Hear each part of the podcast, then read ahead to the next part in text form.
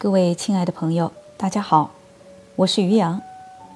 又到了我们可以一起读克尔凯郭尔的《非此即彼》的时间。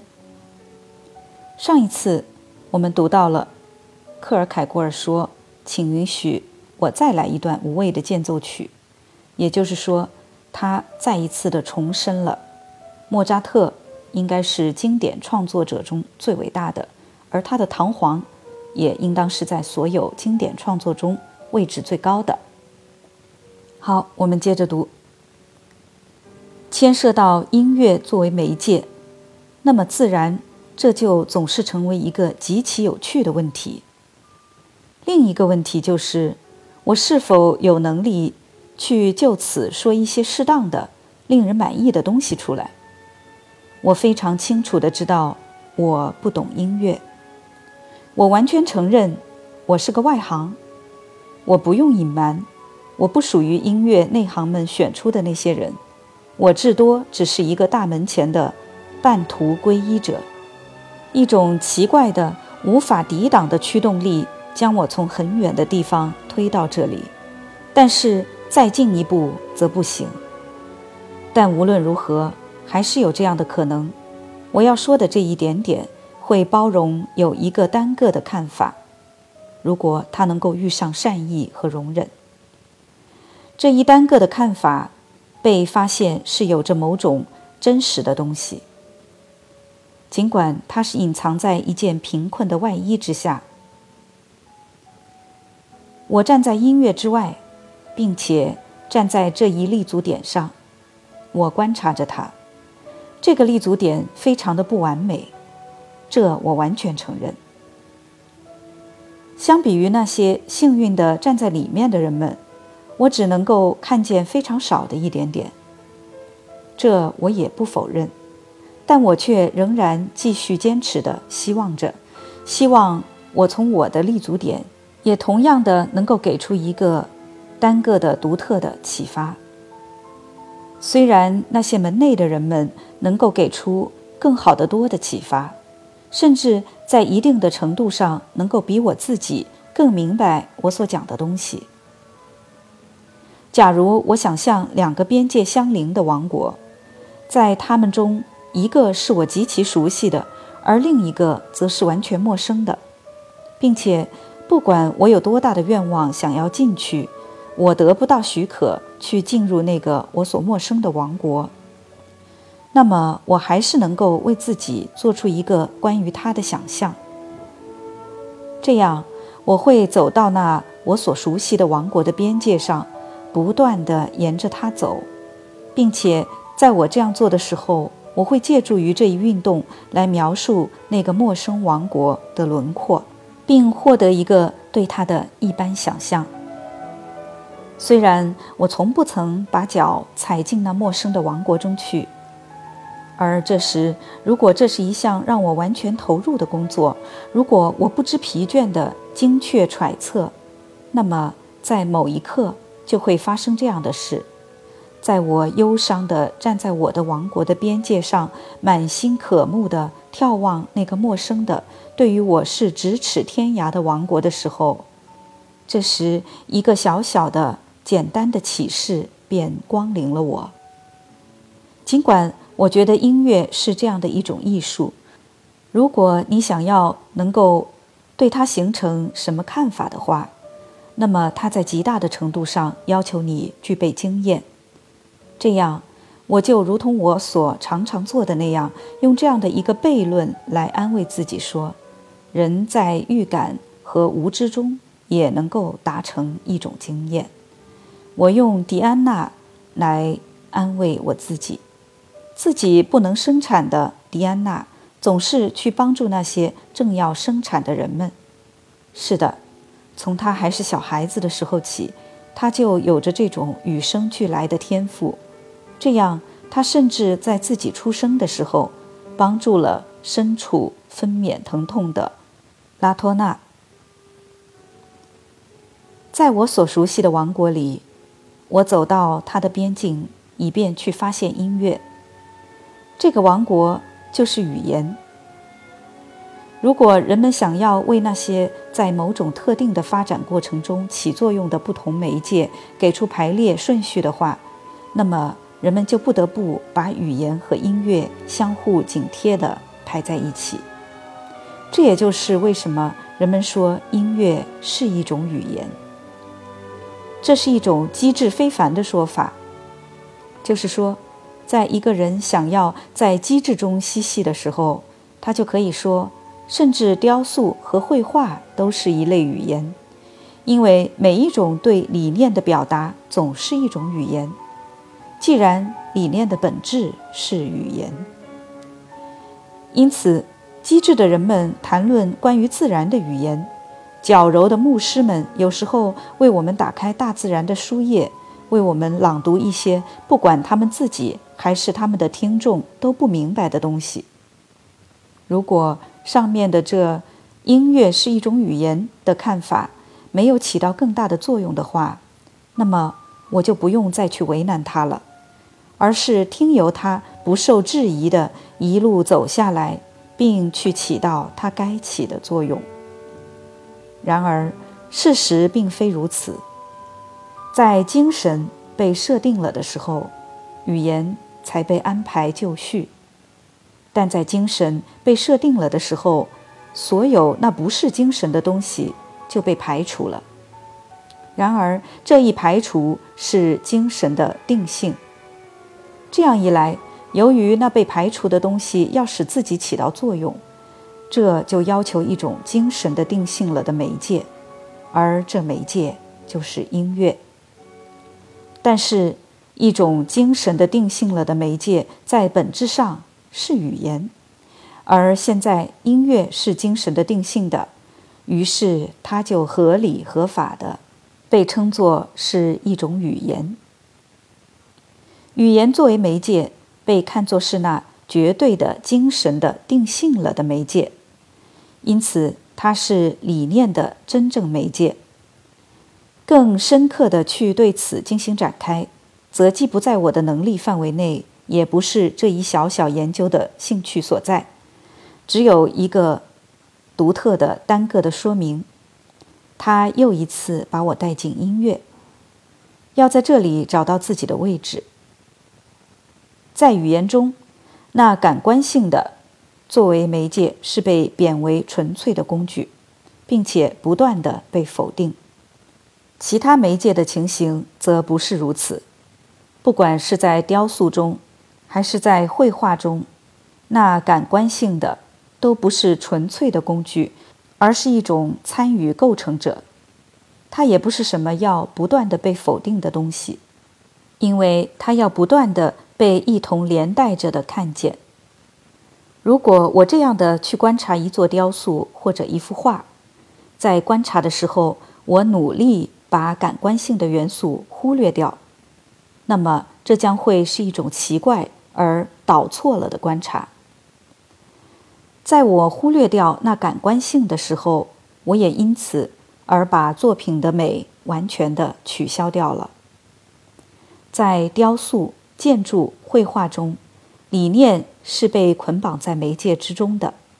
然而，理念并没有把媒介贬低为纯粹的工具，它并不是在不断的否定这个媒介。这就仿佛是在表达出这样的一个事实：这媒介不能说话。自然的情形也是如此，因此人们这样说很有道理。自然是哑的，以及建筑、以及雕塑、以及绘画都是哑的。人们有道理去这样说，尽管那些精致敏感的耳朵们会听见他们说话。因此说，自然是一种语言，那是一种愚蠢。正如那哑的东西正在说话，这句话是牛头不对马嘴的，因为它根本就不是一种语言，甚至无法是手势语那种意义上的语言。相反，语言的情形就不是如此。那感官性的贬低为纯粹的工具。并且因此而被取消掉了。如果一个人这样的说话，以至于人们听见舌头的敲击声等，那么他说话说得很糟糕。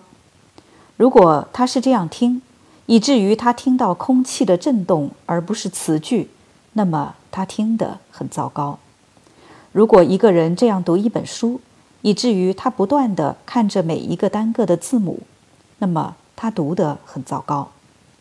恰恰因为所有那感官性的都在语言中被否定掉了，所以语言是最完美的媒介。音乐的情形也是如此。那真正应当被听到的东西，不断地从那感官性的那里解脱了出来。音乐作为媒介所处的位置不及语言高，这我在前面已经提醒过了。因此，我也说，在某种意义上，音乐是一种语言。语言所指向的是耳朵，没有什么别的媒介是这样。耳朵则又是最为精神性的定性的感官，这一点我相信大多数会同意我。如果有谁想要得到关于这方面的更进一步介绍，我则推荐斯蒂芬斯的《最神圣的漫画》的前言。除了语言，音乐是唯一指向耳朵的媒介。这里注解一下，斯蒂芬斯。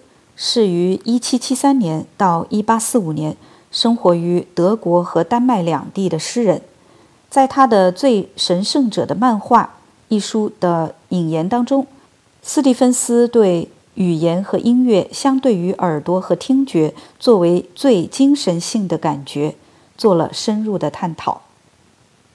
好，我们接着读，在这里又一次有了对于在怎样的意义上。音乐是一种语言这一问题的一个类比和见证。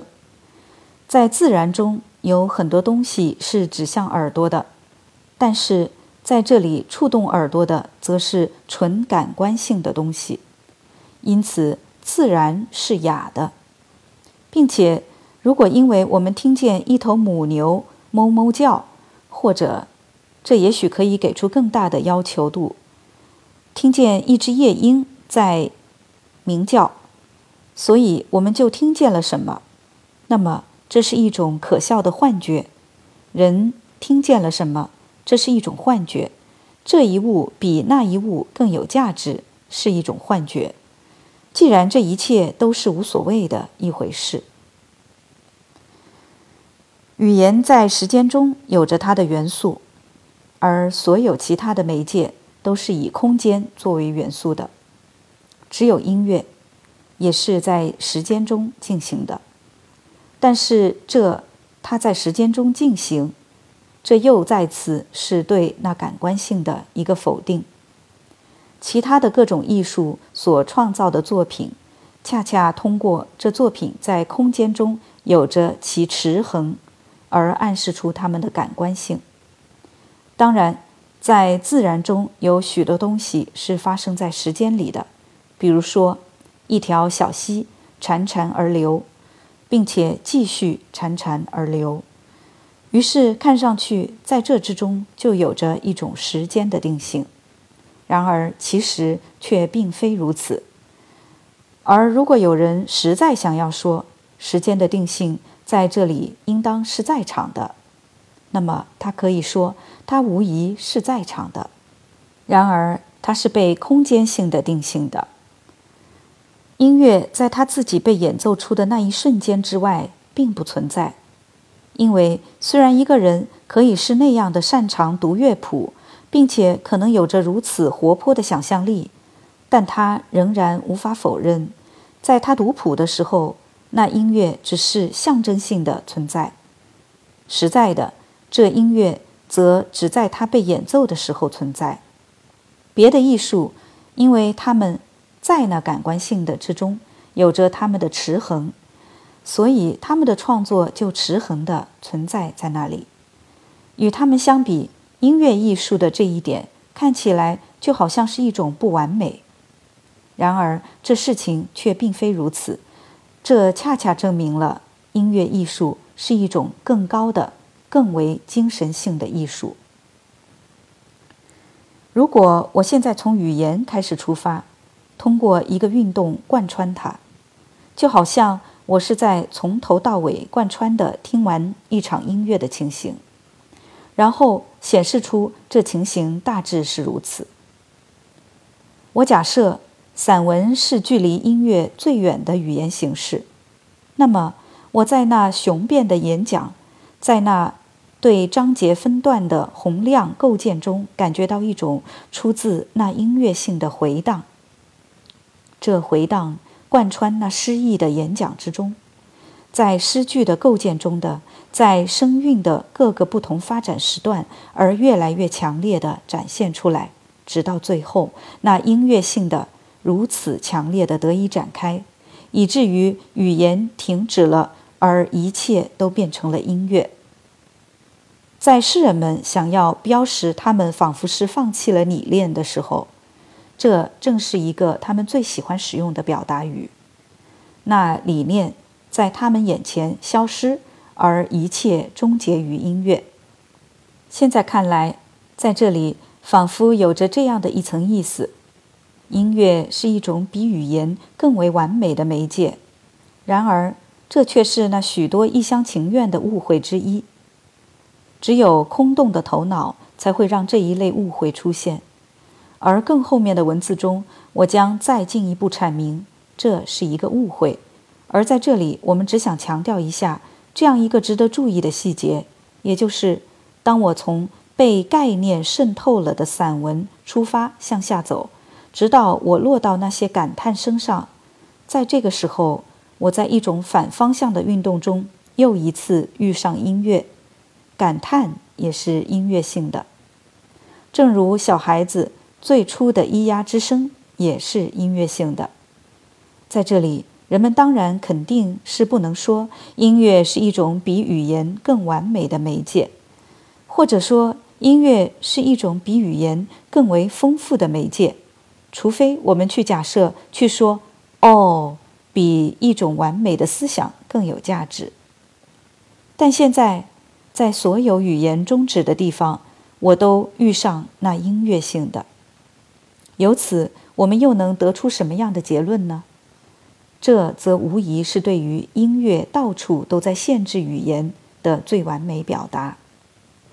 另外，我们也会由此看出，这与上面所说的那种误解——音乐是一种比语言更为丰富的媒介——有着怎样的关联。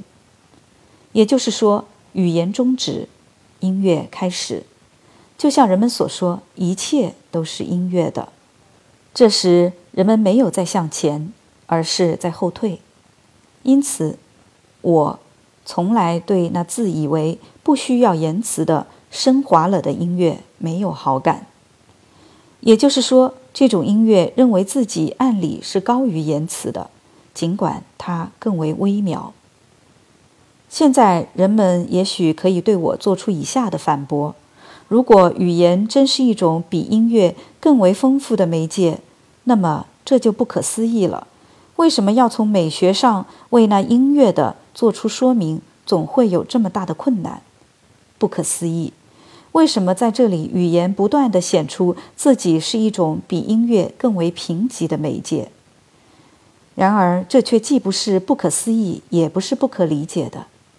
也就是音乐持恒地在直接者的直接性中表达这直接的，也因此相对于语言，音乐是最初也是最后的。但由此，我们也认识到。把音乐说成是更完美的媒介，那是一种误解。在语言中有着反思，因此语言无法说出那直接的反思杀死那直接的，因此要在语言中说出那音乐性的是不可能的。但这语言在表面上的贫乏，正是它的财富，就是说那直接的，也就是那不可定性的。因此，语言无法把握它，但是它是那不可定性的。这一点不是它的完美性，而是它身上的匮乏。这是人们以很多方式间接承认的。这样只是为了举一个例子。人们这样说：要说清楚为什么我做这个或者那个，诸如此类，我不知道，我只是随着心里的声音去做了。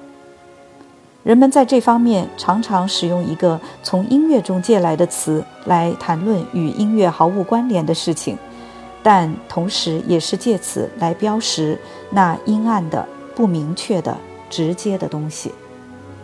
好了，今天我们就一起读到这儿，感谢大家的收听与坚持，下次我们再继续。